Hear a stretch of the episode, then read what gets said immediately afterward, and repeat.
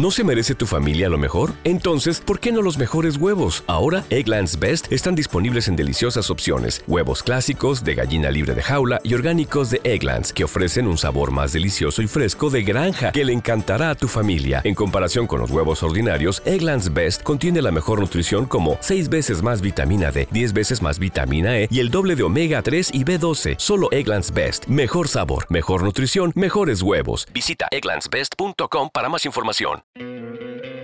¿No te encantaría tener 100 dólares extra en tu bolsillo? Haz que un experto bilingüe de TurboTax declare tus impuestos para el 31 de marzo y obtén 100 dólares de vuelta al instante. Porque no importa cuáles hayan sido tus logros del año pasado, TurboTax hace que cuenten. Obtén 100 dólares de vuelta y tus impuestos con 100% de precisión, solo con Intuit TurboTax. Debes declarar para el 31 de marzo. Crédito solo aplicable al costo de la presentación federal con TurboTax Full Service. Oferta sujeta a cambios o cancelación en cualquier momento.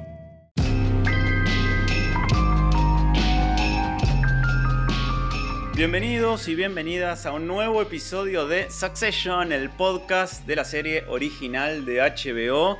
Estamos ya, bueno, en el episodio número 6 de la tercera temporada y además les digo que si ustedes ven este episodio por YouTube, cuando termina pueden seguir conectados porque presentamos entrevistas exclusivas de Alejandra Pombo, host de VIP Pass a los actores de la serie. Hoy le va a tocar el turno a Connor, que eventualmente puede o no llegar a ser el próximo presidente de los Estados Unidos.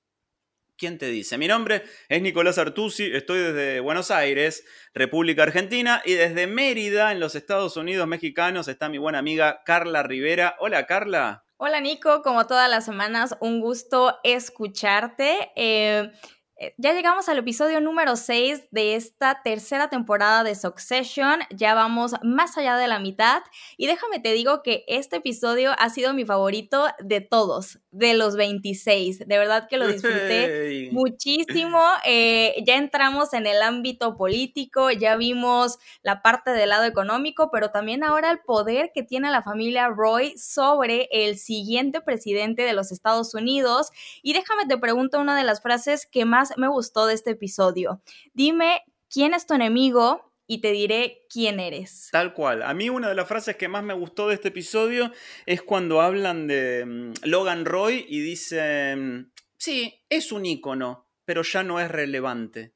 Y eso me pareció muy impresionante cuando vemos las distintas decrepitudes que va mm, atravesando. ¿Te acordás que cuando empezamos nuestras conversaciones en uno de los primeros episodios de este podcast decíamos, es difícil saber cuánto tiempo pasa entre episodio y episodio de Succession, ¿no? Y en este episodio creo que esto queda en evidencia porque se muestra que la familia eh, Roy se traslada a Virginia, al estado de Virginia, capital del poder en los Estados Unidos, y todos los males de salud que en el episodio pasado, en el número 5, nos hacían temer por el futuro de Logan, en este episodio ya parecen haber sido resueltos. No solo él no tiene ningún desvío mental, sino que tampoco tiene la bota en la pierna izquierda, no camina con bastón, se levanta perfectamente de las sillas y de los sillones, sube escaleras, camina con actitud y con seguridad, y uno dice, ¿cómo pudo recuperarse tan pronto? ¿O acaso es que pasaron meses entre un capítulo y otro? Bueno, no lo sabemos y creo que es parte de la intriga ¿no? que, propone, que propone la serie. Una serie en la cual, después de lo sucedido en el episodio 25, el, quinto de la tercera temporada, finalmente se cumple esto que, que decíamos nosotros, ¿no? La semana pasada, esto de que bueno, hay un nuevo rumbo narrativo hacia el que va la serie. Creo que está a un paso de convertirse ya definitivamente en Game of Thrones, porque ahora nos preguntamos quién va a ocupar el trono de hierro. Y también toma un poco de House of Cards esta idea de la intriga política, ¿no? Y del futuro presidente de los Estados Unidos que acaso pueda llegar a ser uno de los Roy. No lo sabemos. Retomo esa idea porque creo que siempre hemos visto a un Connor que no encaja, ¿no? Dentro de esta familia, un Connor ausente, un Connor que está en otro asunto, un Connor que no le interesan los negocios, pero en este eh, sexto episodio vemos a un Connor llegar a esta reunión en donde se elegirá el próximo presidente de los Estados Unidos y que es un rockstar, déjame te lo digo, es un personaje que tiene fans, es un personaje al cual pues otros republicanos se le acercan y, felicitan por, por lo que dice, por lo que hace, por sus aspiraciones. Y créeme que esto yo no lo veía venir, ¿no? O sea, podemos decir que Connor y su novia son una especie de un Donald Trump y una Melania Trump, ¿no? Dentro de ese escenario.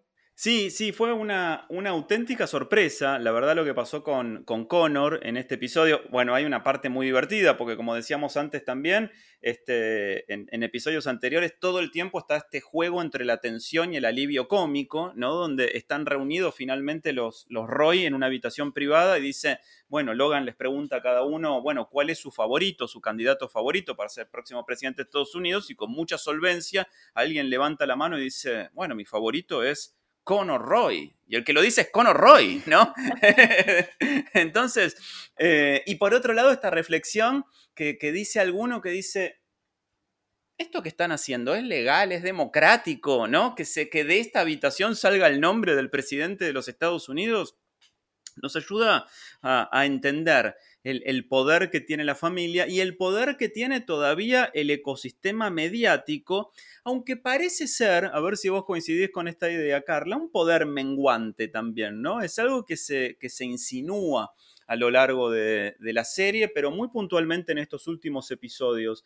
Es indiscutible que en buena parte del siglo XX un canal de noticias de la importancia de ATN o los diarios impresos que, maneja eh, la empresa Weistar Roico eh, podían colocar o, quitar a un personaje tan importante como el presidente de los Estados Unidos. Y ahora ese poder, que si bien todavía es muy, muy grande y, muy, y muy duro, parece estar cada vez más en duda, ¿no? Debido a la emergencia de nuevos medios y a la este, desintegración de la idea de medios o de comunicación verticalista, eh, debido también a la aparición de las redes sociales y de la participación de ciudadanos o trolls también detrás de ellos. Es muy interesante esa idea de poder menguante. Aún así, parece que estamos en este episodio, eh, tu favorito, en el corazón del siglo XX y cinco o seis personas de una familia encerradas en una habitación pueden decidir el futuro de un país. Me gusta creer que Estados Unidos tiene una democracia más sólida que otras naciones y que un presidente no es elegido necesariamente por una familia o por un miembro tan reducido de personas o de ciudadanos,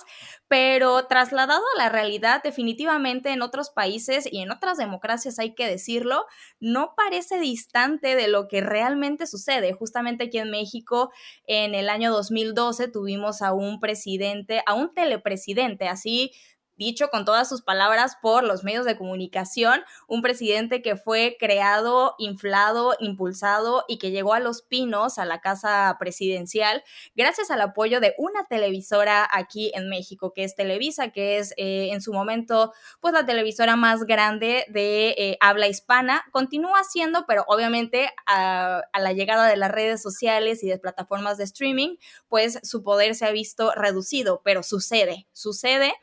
Y creo que eh, algo interesante sobre este episodio es que justamente la familia Roy sabe que compiten contra este nuevo poder que son las redes sociales, que es la democratización de la información. Y por ahí en las primeras escenas del episodio justamente se menciona que en esta reunión donde estará pues toda la familia y donde estarán todos los hombres que podrían figurar para ser el próximo presidente de los Estados Unidos, todos tienen la misión de impulsar políticas para eh, regular a, la tecnología. Entonces, incluso dicen, vamos a regular y vamos a estrangular a todos estos medios tecnológicos porque obviamente les están comiendo el mandado. Entonces, es un eh, episodio, repito, que a mí me parece exagerado para la realidad de Estados Unidos, pero que trasladado a otro país medianamente, con democracias medianamente nuevas, es totalmente posible que eso suceda y que entre un grupo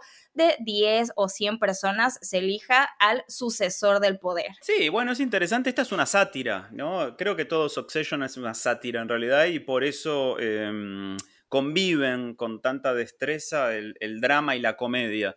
Eh, Creo que a partir de este episodio la serie empieza a transitar un nuevo eh, objetivo narrativo. La semana pasada hablábamos de, bueno, ahora que se ha disipado la intriga acerca de la reunión de accionistas, que ya sucedió y hasta el año que viene no va a volver a suceder, y que se ha disipado también la tensión con respecto a la propiedad de la empresa, bueno, hace falta plantear una nueva intriga, ¿no? Por un lado, una intriga es esta que, estamos planteando y que creo yo que queda muy en evidencia con una frase que, anoté que dice Kendall. Kendall se está preparando para exponer acerca de las responsabilidades penales que puedan caber después de los delitos que se cometieron en Roico y su abogada, después de una suerte de sobreactuación que hace Kendall, le dice, no conviertas esto en una cuestión política. Y Kendall le dice, todo es política. Y yo dije, acá está. Acá está el nuevo eje sobre el cual gira la serie, ¿no? La articulación entre el negocio y la política, algo que en temporadas pasadas no estaba tan de manifiesto. Pero por otro lado, otra de las intrigas que permanecen es justamente quién va a ser el cordero, el que van a sacrificar, y en este episodio yo creo que por un lado vemos la agonía de Greg. El primo Greg ya no aguanta más ser el primo Greg. De hecho, en un momento se refiere a sí mismo como Greg el hombre de la ventana, ¿no? Porque está siempre como en los fondos de la habitación, este, mirando hacia afuera o custodiando las cortinas.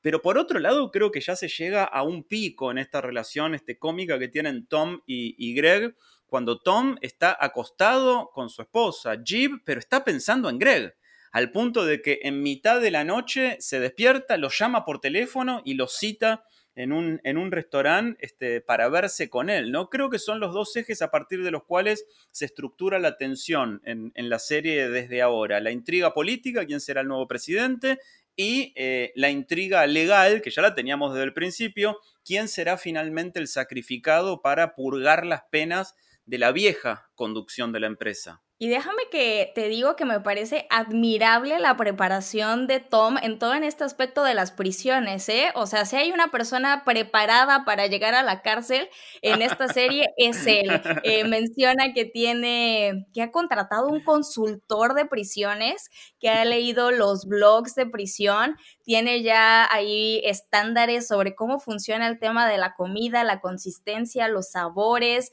eh, toma nota de todo aquello que se le pueda mencionar sobre el tema, incluso dentro de este pues lugar donde están reunidos los republicanos.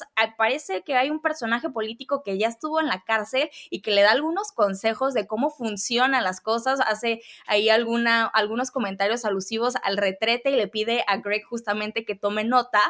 Y sí, definitivamente vemos nuevamente a una pareja muy sólida entre Tom y Greg.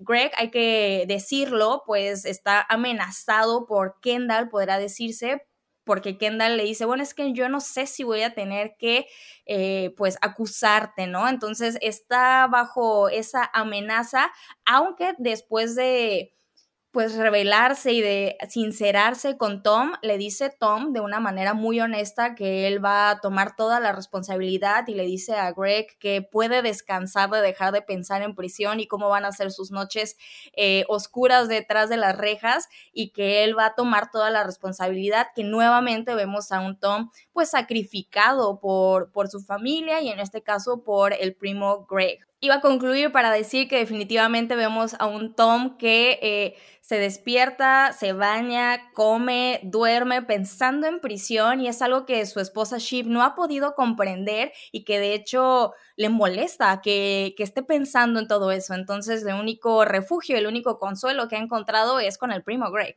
Y es tan anticipada, ¿no? La prisión de Tom que uno ya se permite suponer que no va a suceder. Nada, nada que, que, se anticipe tanto termina pasando, ¿no? Este, realmente no creemos que vaya a ser Tom el que termine preso, pero en este episodio, que es un episodio muy, muy divertido, ¿acaso sea el episodio de mayor sátira, ¿no? de, mayor cualidad satírica de toda la serie, porque muestra justamente eh, cómo, se, construye el, poder en Estados Unidos. No tiene, calculo, como, como, vos decís, demasiado que ver con la realidad de la democracia estadounidense, eh, que parece ser bastante sólida, a pesar de tantos traspiés que ha tenido en los últimos tiempos. Pero eh, es satírico al punto de que tiene escenas realmente maravillosas, que son aquellas que eh, configuran lo que pienso que es como una suerte de sesión de casting, ¿no? En la que está la familia con Logan sentado en el centro recibiendo los candidatos. Eh, que se autopostulan para ser presidente de los Estados Unidos, entre ellos el vicepresidente de los Estados Unidos, que este, mm, parece estar completamente sometido el poder de Logan Roy. Hay una, te cuento una fábula de la política aquí en la República Argentina, ya que vos este, contabas acerca de la política mexicana. No está confirmado, pero se cuenta que hace algunos años eh, el dueño y presidente del mayor holding mediático de la República Argentina, que es el Grupo Clarín, que tiene periódicos, telefonía, cable, radios, etcétera, todas las empresas que este, te puedas imaginar, refiriéndose al presidente de la República, dijo, presidente, puesto menor. Este es, el, este es el mito que nosotros tenemos aquí este, y que se repite mucho este, en las conversaciones, como dando a entender que realmente el dueño de un multimedios tiene, es el que detenta el poder real en una, democracia como en una democracia eh, de las latinoamericanas. Y en eso pensaba cuando veía este episodio y realmente vemos al vicepresidente de los Estados Unidos que podría ser tranquilamente el próximo candidato para suceder a su presidente, completamente sometido a la autoridad de Logan Roy, ¿no? Completamente desdibujado en su papel eh, institucional y casi temeroso de enfrentarse al gran hombre, al ícono, la leyenda. Creo que ese componente satírico que tiene este episodio lo hace muy agudo, muy inteligente y además muy divertido, sobre todo, porque, bueno, este, mencionábamos este, alguna vez a VIP, la, serie de HBO también de Julia Louis Dreyfus, que hace sátira sobre la Casa Blanca y sobre el papel desdibujado que tiene cualquier vicepresidente. Este capítulo es el, es el capítulo más VIP de toda la historia de Succession, el más el más satírico, el más irónico. Sí, justamente podemos ver eh, al inicio de esta reunión cómo el vicepresidente pues pinta para ser el favorito dentro de los republicanos, el que todo mundo, eh, del que todo mundo habla, del que todo mundo señala, del que todo mundo coincide en que es la mejor opción para el partido y para el país. Sin embargo, conforme van transcurriendo las conversaciones de los hijos de la familia Roy con otros personajes que se encuentran en la sala, vemos cómo cada quien va adoptando a su favorito. En el caso de Sheep, ella se inclina por un personaje denominado Salgado, que le ofrece que pues ella va a ser la CEO de su empresa si él llega a ser presidente y le dice, yo puedo meter a la cárcel a tu papá y ella se ve emocionada y, impulsa a este, este personaje a pesar de la traición que significaría para su padre. En el caso de Roman vemos que impulsa a otro personaje denominado Jared McKean, el cual al final pues parece que va a ser el favorito de la familia, con los cuales se toman la fotografía final, la fotografía que justamente aparecerá en los medios de comunicación, en los periódicos, en eh, los canales de televisión y los cuales pues a través de esa imagen, por ahí dicen, una imagen vale más que mil palabras,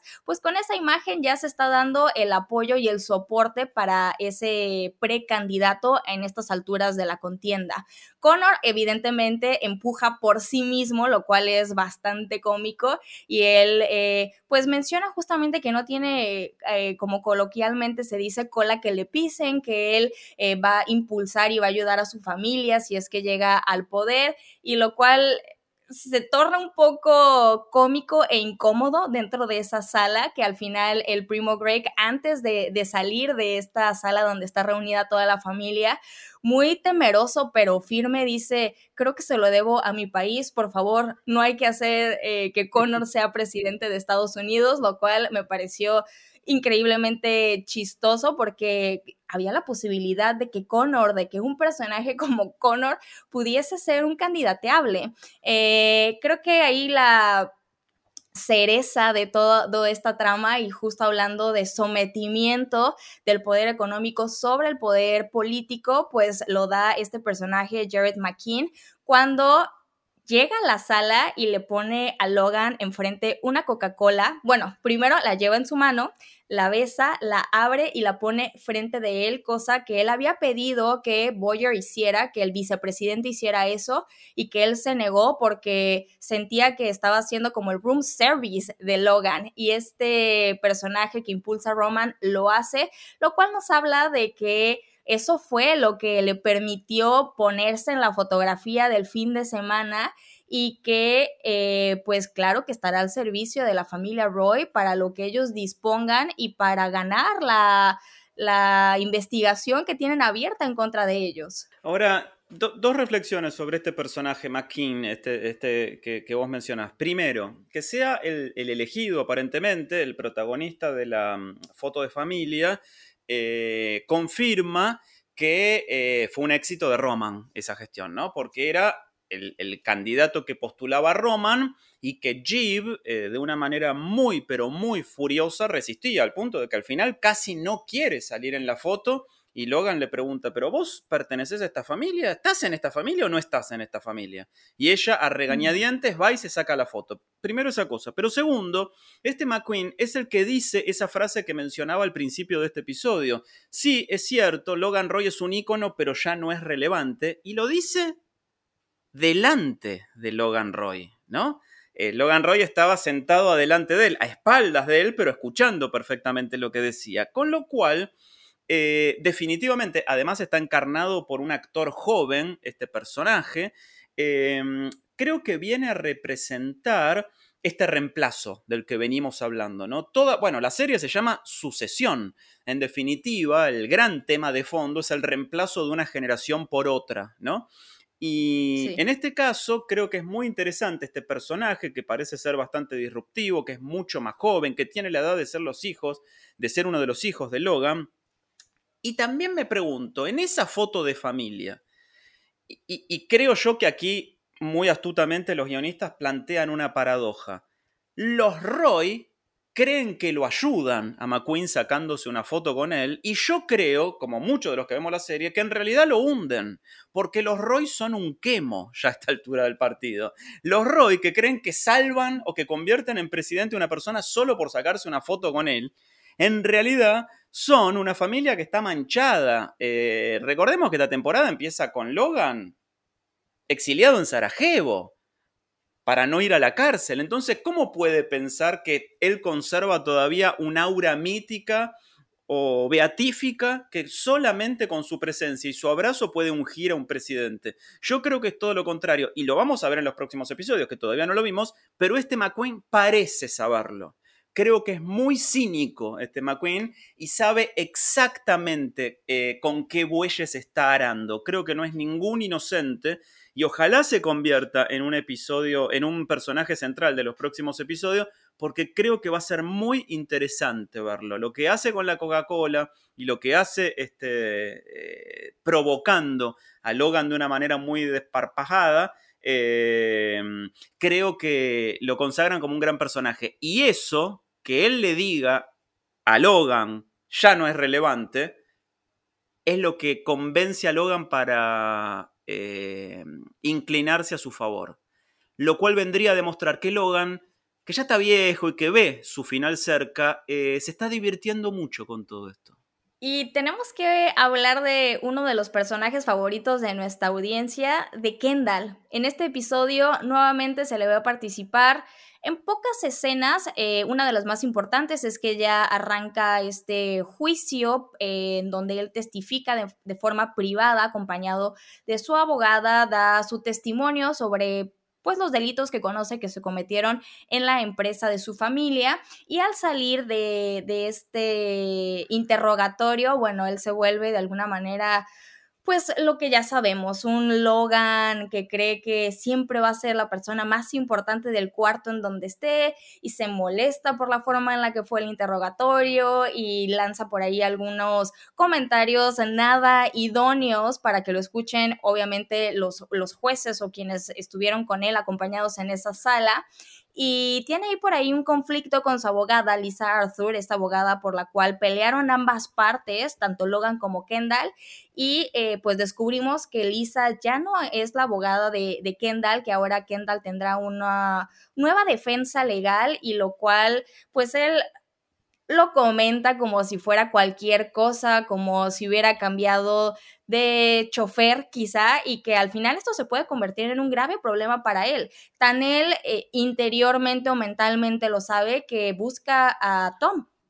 Busca una reunión con Tom y le pide que declare que nada sucede en Westar Roco sin que Logan lo sepa y sin que Logan firme algún documento al respecto, lo cual Tom se niega a hacer eh, a pesar de la desesperación que puede llegar a tener Tom en este momento sobre su inevitable llegada a prisión, él dice que pues él solamente es un sirviente que cumple órdenes dentro de esa empresa y que no pues tiene la certeza de lo que Kendall quiere que diga sea cierto.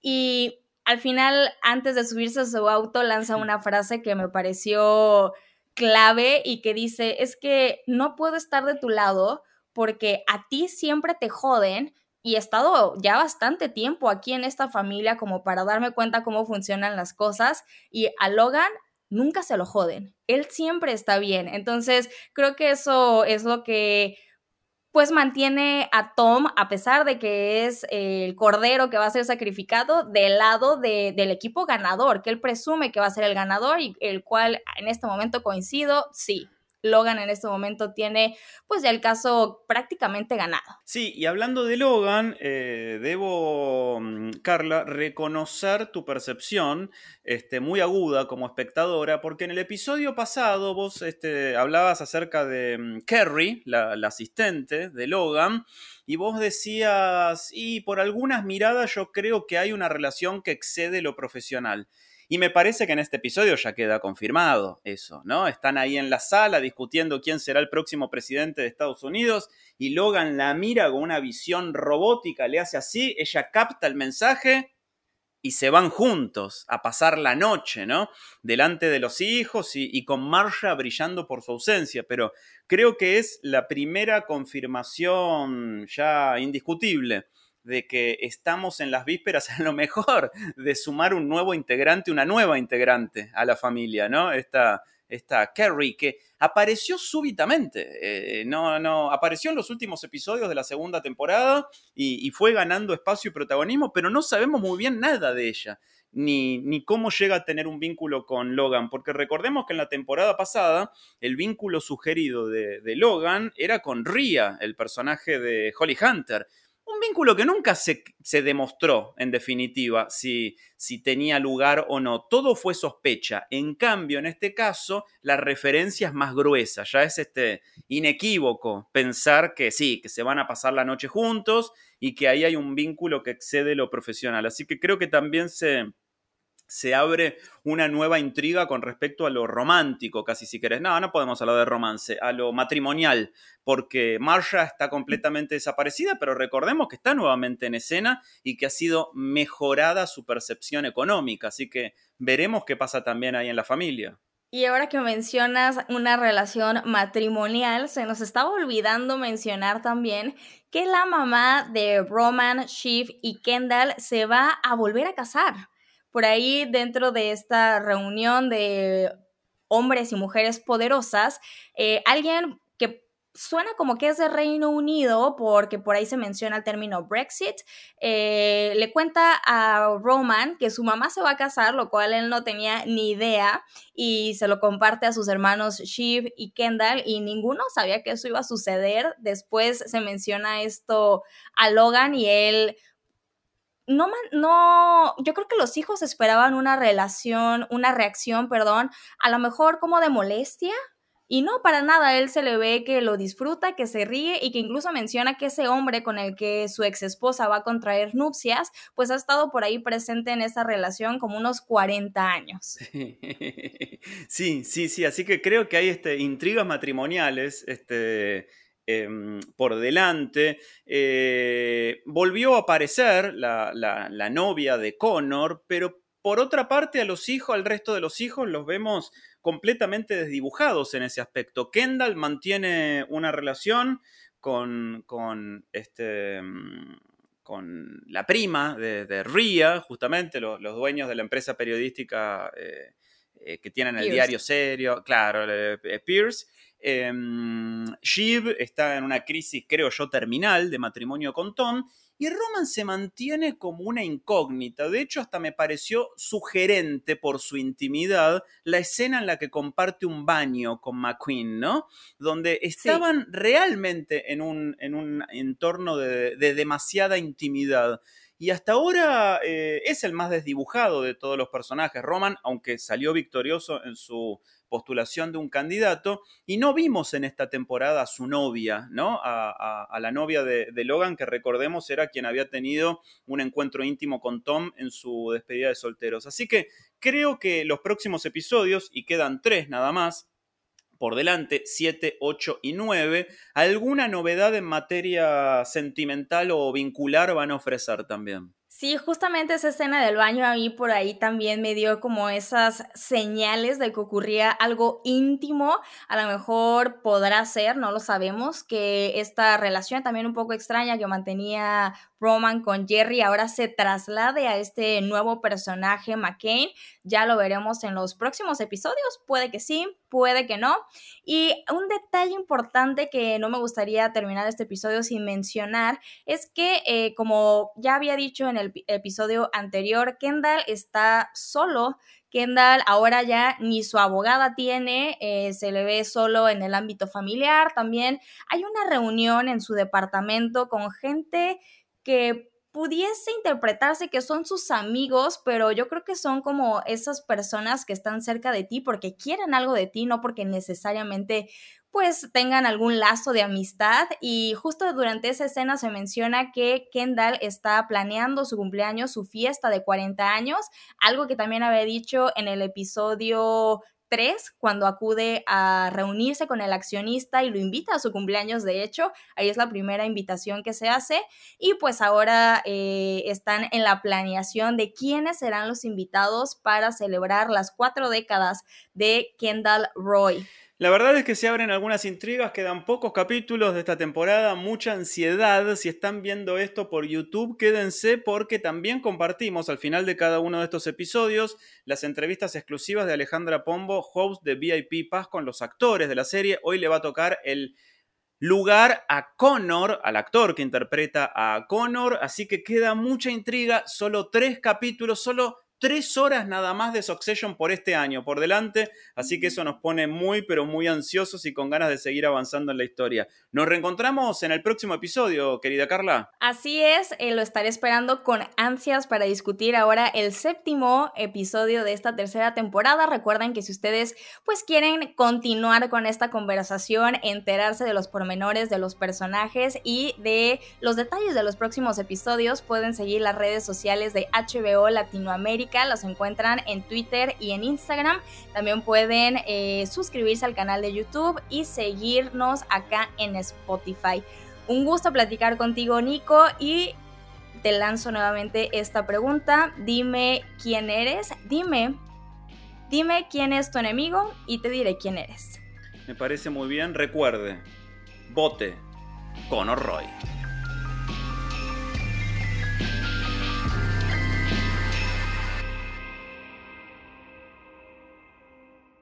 Judy was boring. Hello. Then Judy discovered chumbacasino.com. It's my little escape. Now Judy's the life of the party. Oh, baby, Mama's bringing home the bacon. Whoa. Take it easy, Judy. The Chumba life is for everybody. So go to ChumbaCasino.com and play over 100 casino style games. Join today and play for free for your chance to redeem some serious prizes. Ch-ch-chumba.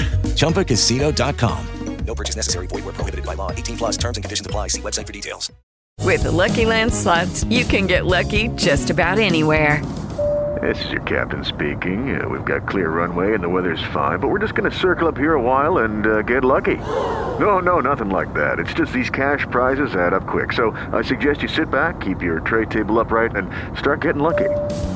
Play for free at LuckyLandSlots.com. Are you feeling lucky? No purchase necessary. Void where prohibited by law. 18 plus terms and conditions apply. See website for details.